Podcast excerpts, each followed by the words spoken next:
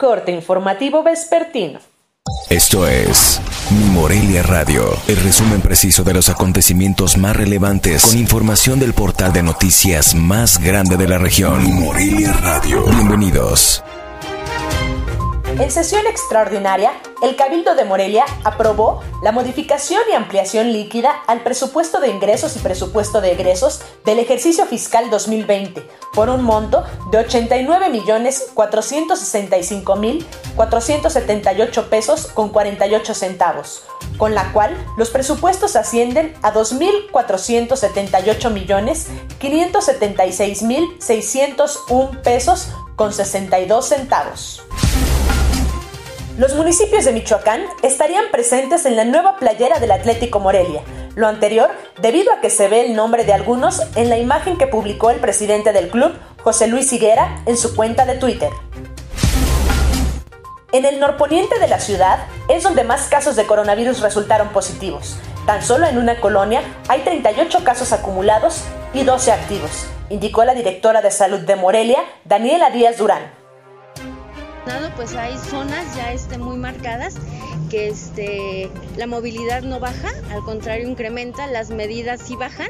Este, entonces, pues ahí nos están, nos siguen brotando casos y que es donde nos vamos a enfocar a, trabajarlo.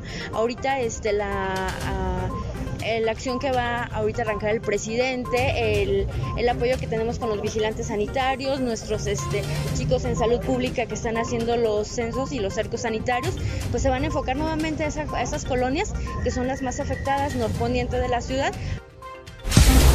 La Secretaría de Educación en el Estado suspendió las actividades previas al inicio del ciclo escolar 2020-2021 como las reuniones del Consejo Técnico Escolar, las jornadas de limpieza en los planteles, así como los trámites de inscripción y reinscripciones. Estas últimas deberán ser de manera virtual, así lo informó el titular de la dependencia estatal, Héctor Ayala Morales, a través de una circular. En la Procuraduría Federal del Consumidor, durante la nueva normalidad, han atendido en promedio semanalmente entre 10 y 15 asesorías por las tarifas de consumo de luz eléctrica, en las cuales aproximadamente el 50% llega a formalizarse como queja, indicó el director estatal de la dependencia en Michoacán, Javier Bucio Gómez.